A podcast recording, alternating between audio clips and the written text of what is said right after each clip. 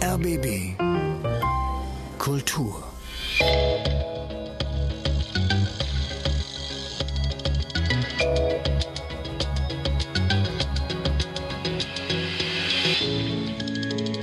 The Big Ponder.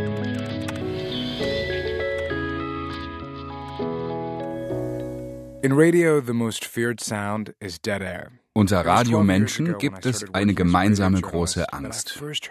Die Angst vor Stille. Das erste Mal habe ich davon gehört, als ich vor zwölf Jahren beim Radio angefangen habe. Stille auf der Frequenz. Das war das Zeichen für eine Krise im Sender. Oliver Brod kennt die Gefahr. He's a fellow radio producer from Berlin, Germany. I actually did a radio broadcast, a radio drama where I used this effect, uh, and I had a two seconds of silence, absolute silence, digital silence. Ich erinnere mich, wie ich einmal zwei Sekunden Stille in einem Radiostück als Effekt einsetzte. Oh, there is an error. Der Sender rief mich daraufhin an und sagte, es gibt ein Problem bei Ihrem Stück. Als ich Ihnen erklärte, dass ich die Stelle extra eingesetzt hatte, sagten Sie, okay, aber übertreib es nicht. Sonst springt unser Alarmsystem an.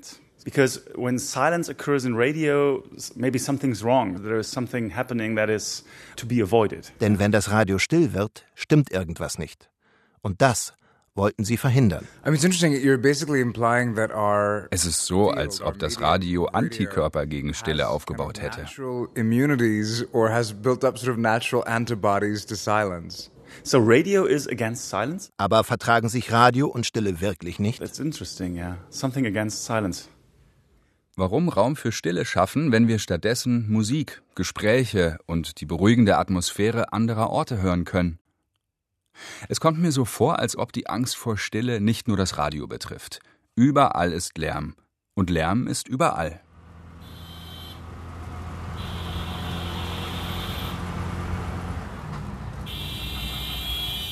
Im Zeitalter der Städte Verkehrslärm. Im Zeitalter der globalen Krisen politischer Lärm. Im Zeitalter von Smartphones unaufhörlicher digitaler Lärm. Vielleicht sind es die anderen. Vielleicht bin es auch nur ich. Aber ich habe das Gefühl, dass wir die Stille verloren haben. In der letzten Zeit habe ich angefangen, Apps zu nutzen, die meine Internetzeit limitieren. Ich bin auf der Suche nach mehr Zeit, mehr Fokus. Mir fallen immer mehr Bücher zum Thema Achtsamkeit auf. Letztes Jahr habe ich ein schmales, elegantes Buch gesehen, mit Bildern von wunderschönen Weiten. Bald darauf wurde es zu einem internationalen Bestseller. Es heißt Stille, ein Wegweiser.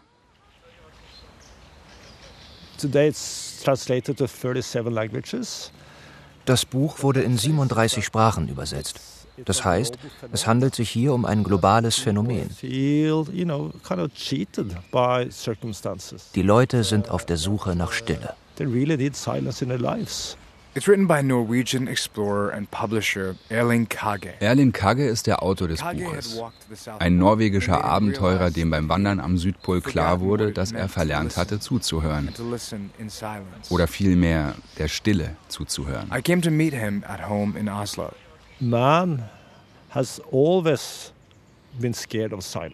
Menschen haben schon immer Angst vor der Stille gehabt. Wir begegnen uns in der Stille selbst, während wir Lärm durch andere Menschen erleben. Lärm ist immer der einfachere Weg.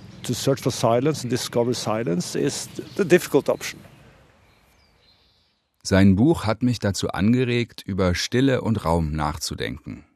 Meine Nachbarschaft hier in Washington, DC ist auf jeden Fall recht laut aber nichts im Vergleich zu Delhi, wo ich vor einiger Zeit gelebt habe. Wenn ich darüber nachdenke, wo ich das letzte Mal Stille erlebt und empfunden habe, dann denke ich an meine Zeit in Berlin zurück. Ich war dort 2011, 2012 für einen Forschungsaufenthalt und ich weiß noch, wie ruhig es mir an vielen Tagen und Stunden vorkam. Ich erinnere mich an die großen Fenster meiner Wohnung und wie sie allen Lärm ausschlossen die singenden Vögel aus dem Wald, durch den ich morgens meine Spaziergänge machte.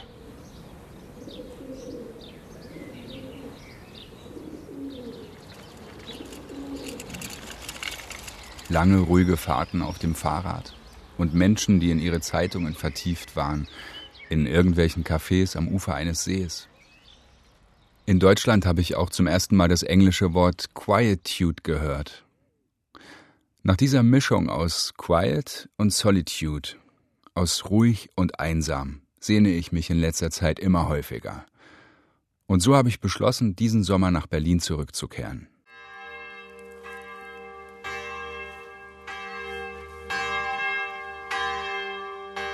Es ist Sonntag, der Tag der Stille. Lärm ist an diesem Tag nicht erlaubt und die Geschäfte haben geschlossen.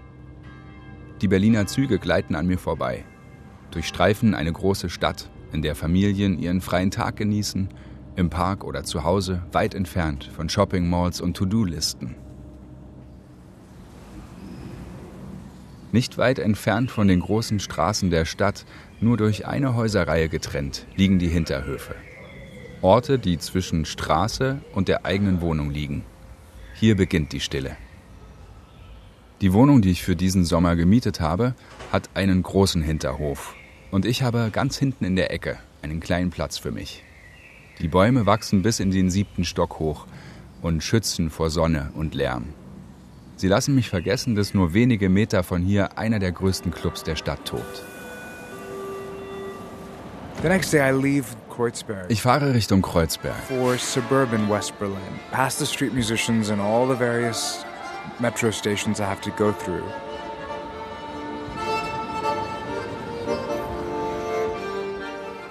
I'm traveling to meet a fellow American who has lived in Berlin for years. His name is Alex Marashian. Ich bin unterwegs, um einen Amerikaner zu treffen, der seit vielen Jahren in Berlin lebt. Alex ist passionierter Flaneur und hat sich angewöhnt, die Stadt auf seinen täglichen Spaziergängen zu erkunden. I just I think it didn't begin as me intending to have a practice, but me enjoying having a bit of a walk to work. And then I realized that there were all of these opportunities to Es war eigentlich gar nichts Besonderes. Es hat mir einfach Spaß gemacht, jeden Tag auf dem Weg zur Arbeit ein wenig zu laufen. Ich habe immer neue Wege entdeckt, je nachdem, an welcher Station ich ausgestiegen bin. Beim Spazierengehen habe ich die Zeit, über Dinge nachzudenken.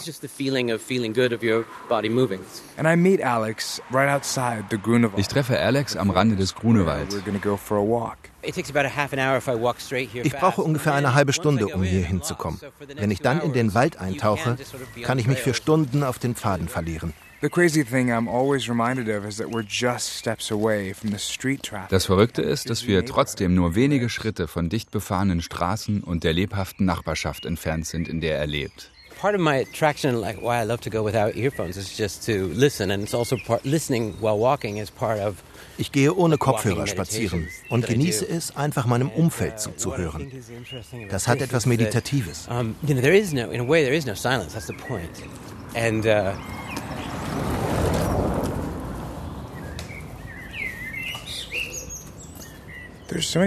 Ich höre überall Vögel.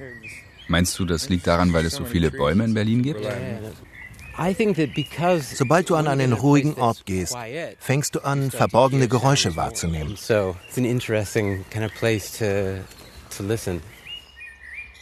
Der Autor und Kolumnist Georg Dietz hat viele Jahre für den Spiegel geschrieben. Er ist Historiker und erzählt mir, dass die Liebe zum Wald und das musische Wandern seine Wurzeln in der Romantik haben, bei Schriftstellern wie Goethe und Schiller. It's how you see man in connection with nature. Die Menschen standen in Verbindung mit der Natur nicht mit der Gesellschaft. Das ist das romantische Ideal, die Reise des Einzelnen. Uh, Diese Verbindung zwischen Ruhe und Einsamkeit, ganz nah an der Grenze zur Depression, findet sich auch in den großen Bildern von Caspar David Friedrich wieder. Uh, Sie ist gleichzeitig Last und Segen. Uh, is as a silence. It can be a blessing and can be also a a burden.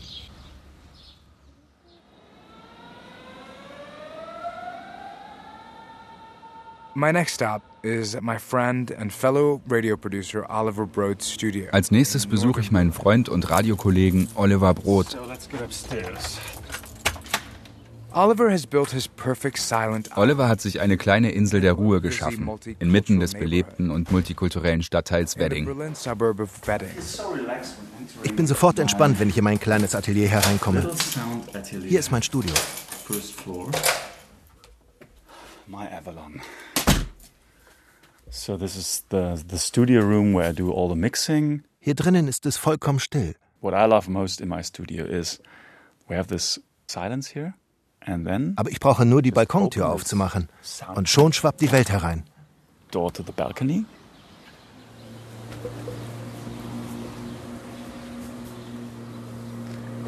There's the world. So what I found very healthy and very helpful is to das ist ein sehr gesundes Gegenstück zu der künstlichen Soundwelt, mit der ich arbeite. Open this door and be in a real sonic ambience wir hören Flugzeuge, die auf dem Flughafen Tegel landen. Menschen, die feiern. Und deine Frau, die gerade den Rasen mäht. Yeah, and that's the world. Der Übergang von der Stille in meinem Studio in diese Außenwelt ist etwas ganz Besonderes.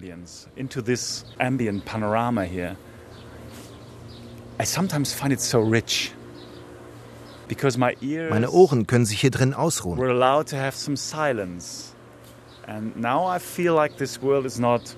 Wenn ich dann nach draußen gehe, höre ich keinen Lärm, sondern interessante Geräusche. Maybe you want to just listen to this. Even the, the, the lawnmower is, is interesting.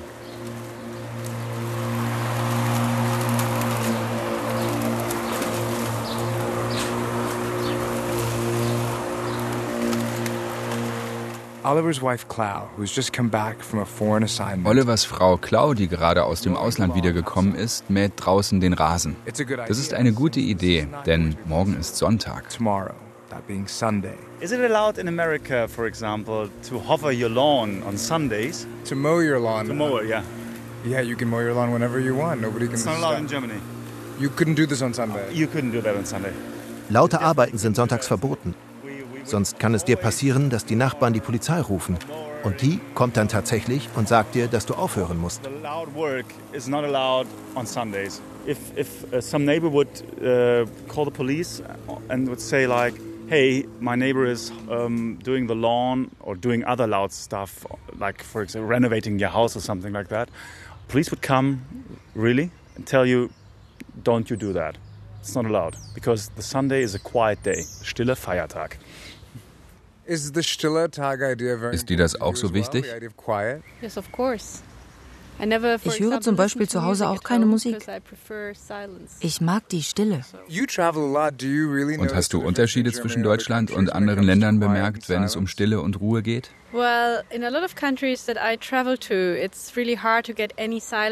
In vielen Ländern, die ich bereist habe, ist es schwierig, überhaupt einen ruhigen Moment zu bekommen.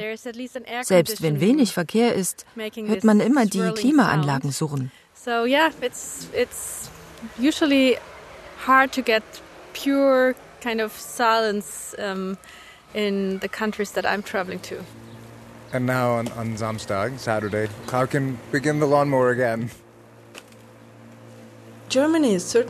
Deutschland gehört sicherlich zu den Ländern, in denen Lärmschutz eine wichtige Rolle spielt. Die Journalistin Sieglinde Geisel erzählt mir, dass es nicht nur auf den Einfluss der Kirche zurückzuführen ist, dass der Sonntag ein Ruhetag ist. Die Menschen sind im Allgemeinen sehr lärmempfindlich. Nicht nur bei Maschinen, sogar bei lauten Kinderspielzeugen. Germany is not the most boisterous country you can imagine, so it has both sides. Deutschland ist nicht gerade das ausgelassenste Land, was man sich vorstellen kann. Die Menschen versuchen Rücksicht zu nehmen, um andere nicht zu stören. Aber manche werden zu richtigen Lärmnazis. You can also be a Nazi about noise. Auf dem Rasenmäher klebt ein Sticker, auf dem steht maximal 96 Dezibel. Das wird extra getestet. Is that true for other machines as well for home? Like yeah, yeah, yeah. We have this. Yeah, I, I bought a dishwasher that is uh, 42 dB. okay, I'm a, I'm a, I'm a noise addict, so I'm a sound addict, so um, I always look for this one. But um, yeah. He lives with his family in a large villa. Oliver Brot lebt mit seiner Familie in einem großen Haus, direkt neben einem der ruhigsten Orte, die es in Berlin gibt. An old cemetery. Einem Friedhof. One of the reasons why we picked this house das war einer der Gründe, warum wir uns für dieses Haus entschieden haben. Ich bin an einem Wald aufgewachsen. Sonntags morgens, wenn die Stadt ganz ruhig ist und nichts passiert, dann fühle ich mich hier ganz besonders zu Hause. Making me feel very much at home. Yeah. Oliver and I step out of his house for a walk through the cemetery. Oliver und ich gehen über den Friedhof spazieren.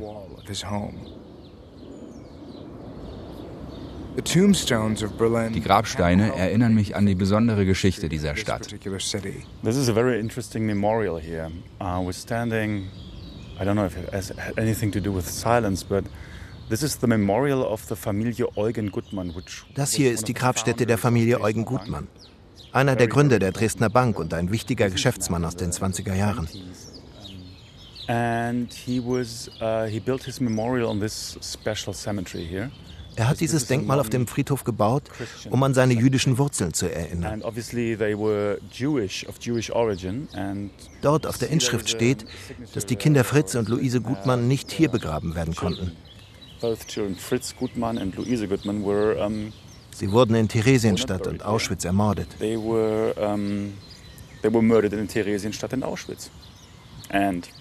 Dieses Denkmal bedeutet mir sehr viel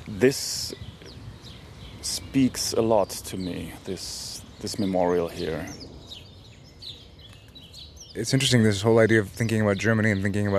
Es ist interessant, dass mir Deutschland beim Thema Stille einfällt. Obwohl gerade hier Lautsprecher, Technik für das Radio und Mikrofone entwickelt werden. Deutschland ist weltbekannt für seine Soundtechnik.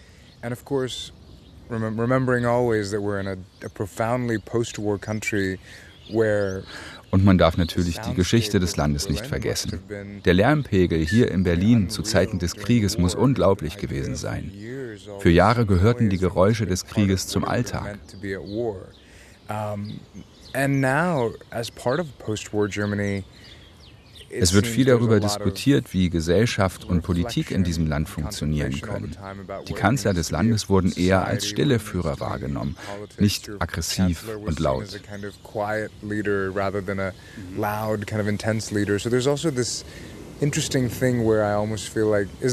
Vielleicht hat dieser ruhigere Ton auch etwas damit zu tun, wie laut diese Gesellschaft einmal war. Extraordinarily loud engine of a society.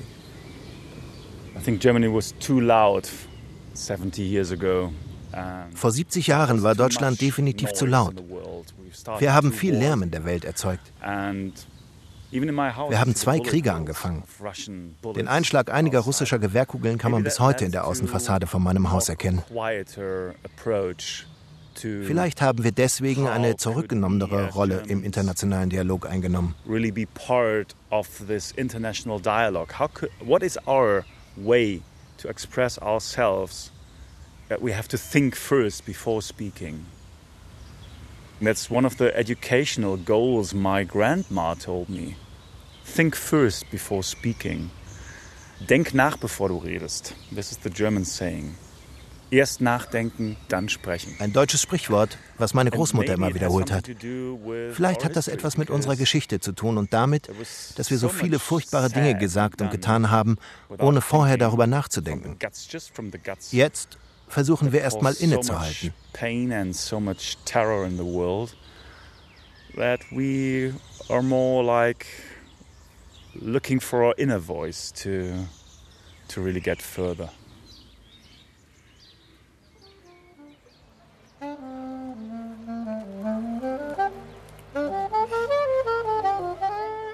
Heute ist Berlin eine globale, multikulturelle und moderne Stadt.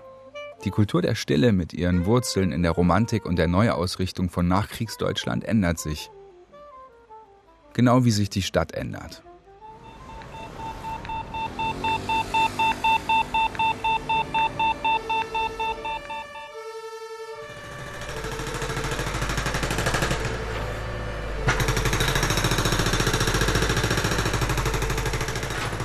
Meine geliebte Berliner Ruhe wird regelmäßig von Bohrarbeiten in meiner Straße unterbrochen.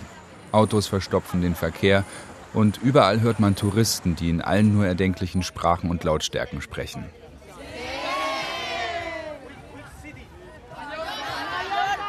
Um an meinem Bild eines stillen Berlins noch weiter zu rütteln, ist gerade ein großer Artikel erschienen, der beschreibt, wie Menschenmassen und Lärm in den Städten die Deutschen an ihre Schmerzgrenze treiben. My name is Markus Rohwetter. I work for the weekly paper Die Zeit. Ich heiße Markus Rohwetter und arbeite für die Wochenzeitung Die Zeit. Und ich habe eine Titelgeschichte zum Thema geschrieben. The Fight for Space and Quietness. Es hat hier in den letzten Jahren immer mehr Streitigkeiten und Aggressionen auf den Straßen gegeben. Die Städte sind zum Teil sehr alt und nicht dafür konzipiert, dass hier plötzlich SUVs auf den Straßen herumfahren. Jeder ist auf der Suche nach einem Stückchen Ruhe und Raum, um sich innerhalb der Stadt zu entspannen. Aber das ist schwierig umsetzbar und es gibt keine wirklich guten Lösungen dafür. Für die Journalistin Sieglinde Geisel geht es bei dem Bedürfnis nach Ruhe um mehr als nur physischen Lärm. Die Frage ist natürlich, was ist Lärm? Ich persönlich denke, dass Lärm in unseren Köpfen entsteht. Es ist immer eine Frage der Interpretation, die aus einem Geräusch Lärm macht. Erst wenn wir sagen, das stört mich, wird aus einem Geräusch Lärm. Her book is called Nur im Weltall ist es wirklich still. Only in outer space is there actual silence. Es gab verschiedene Lärmrevolutionen. Die erste war, als die Menschen anfingen, mit Metall zu arbeiten. Die zweite Lärmrevolution geschah während der Industrialisierung, als Maschinen ins Spiel kamen. Und die dritte begann ab dem Moment, als es möglich wurde, Geräusche aufzunehmen, sie zu speichern und wieder abzuspielen.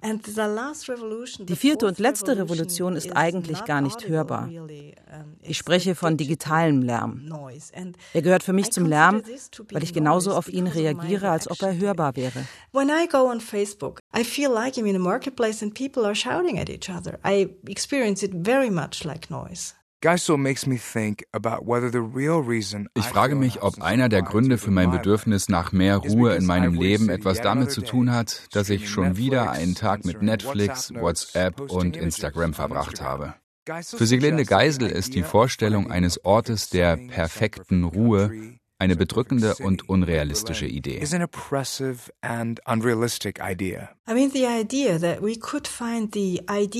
Ich finde, die Idee einer perfekten akustischen Umgebung beinhaltet zwangsläufig, dass andere Menschen ruhig sein müssen. Wenn man sich aber die psychischen Faktoren hinter unserer Wahrnehmung von Lärm anschaut, dann begreift man, dass er viel mehr mit dir selbst als mit deinem Umfeld zu tun hat.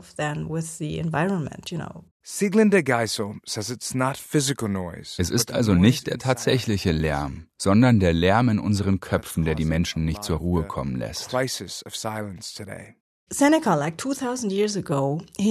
Seneca hat schon vor circa 2000 Jahren gesagt, das Problem sei nicht das Geräusch, sondern die Rastlosigkeit unserer Seele. Die Menschen hungern nach Ruhe, aber ihnen ist nicht bewusst, dass es nicht der äußere Lärm ist, der ihnen zu schaffen macht, sondern ihr innerer. Erling Kage, Autor des Bestsellers über Stille, gibt zu, dass es in Nordeuropa viele Inseln der Stille gibt. Trotzdem stimmt er Sieglinde Geisel zu. Stille und Ruhe können eine Gewohnheit sein. You can't wait for the silence to come to you, so you have to invent your own silence. Du kannst nicht darauf warten, dass die Ruhe zu dir kommt. Du musst sie dir schaffen. Ich bin in mehr als 100 Länder gereist und habe viele Menschen getroffen. Die Suche nach Stille ist etwas sehr Menschliches, egal wo du herkommst oder wie du aufgewachsen bist. A life without silence is a very, very difficult life. Du meinst also, dass wir gar nicht an einen besonderen Ort gehen müssen, um Ruhe zu erfahren? Dass wir die Ruhe in uns tragen? Absolutely. I think you can find silence anywhere, uh, and you can't wait for silence to come to you. And it's there inside you at uh, all times. Du kannst Ruhe überall finden. Du darfst nur nicht darauf warten, dass sie zu dir kommt. Ich bin einmal von Oslo nach Sri Lanka zu so einem veganen Yoga- und Ayurveda-Retreat gefahren. Ich bin da zehn Tage geblieben und es war ein sehr ruhiger Ort. Aber als ich nach Hause kam, habe ich mich gefragt, ob ich wirklich bis nach Sri Lanka fliegen muss, um so eine Ruhe zu spüren. Ich habe daraus gelernt, die Dinge nicht zu kompliziert zu machen. Es ist wichtiger, etwas bewusst zu erleben, als lange nachzudenken. Instead of thinking all the time, I like thinking, but not all the time. I like experiencing. And I think you know we should ex sometimes experience more than you know that we're actually thinking. Great. Well, uh, is there anything I didn't ask you that you'd like to say, or? Gibt es etwas, das du mir mit auf den Weg geben möchtest? Ich denke, uh, die wichtigsten Dinge werden in Stille kommuniziert. The best is kind of communicated in silence.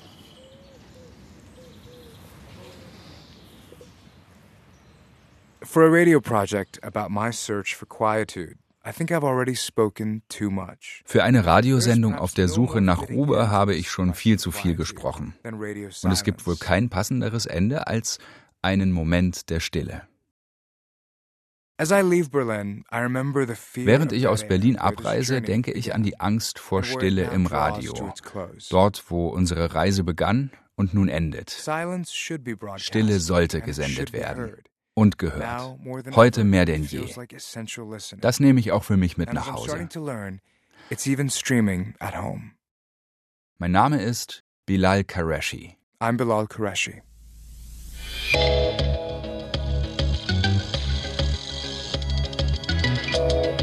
Das war The Big Ponder. Ein transatlantischer Podcast von Goethe-Institut und RBB Kultur. Wir danken unseren Freunden auf beiden Seiten des Atlantiks, die diesen Podcast möglich machen und mitgestalten.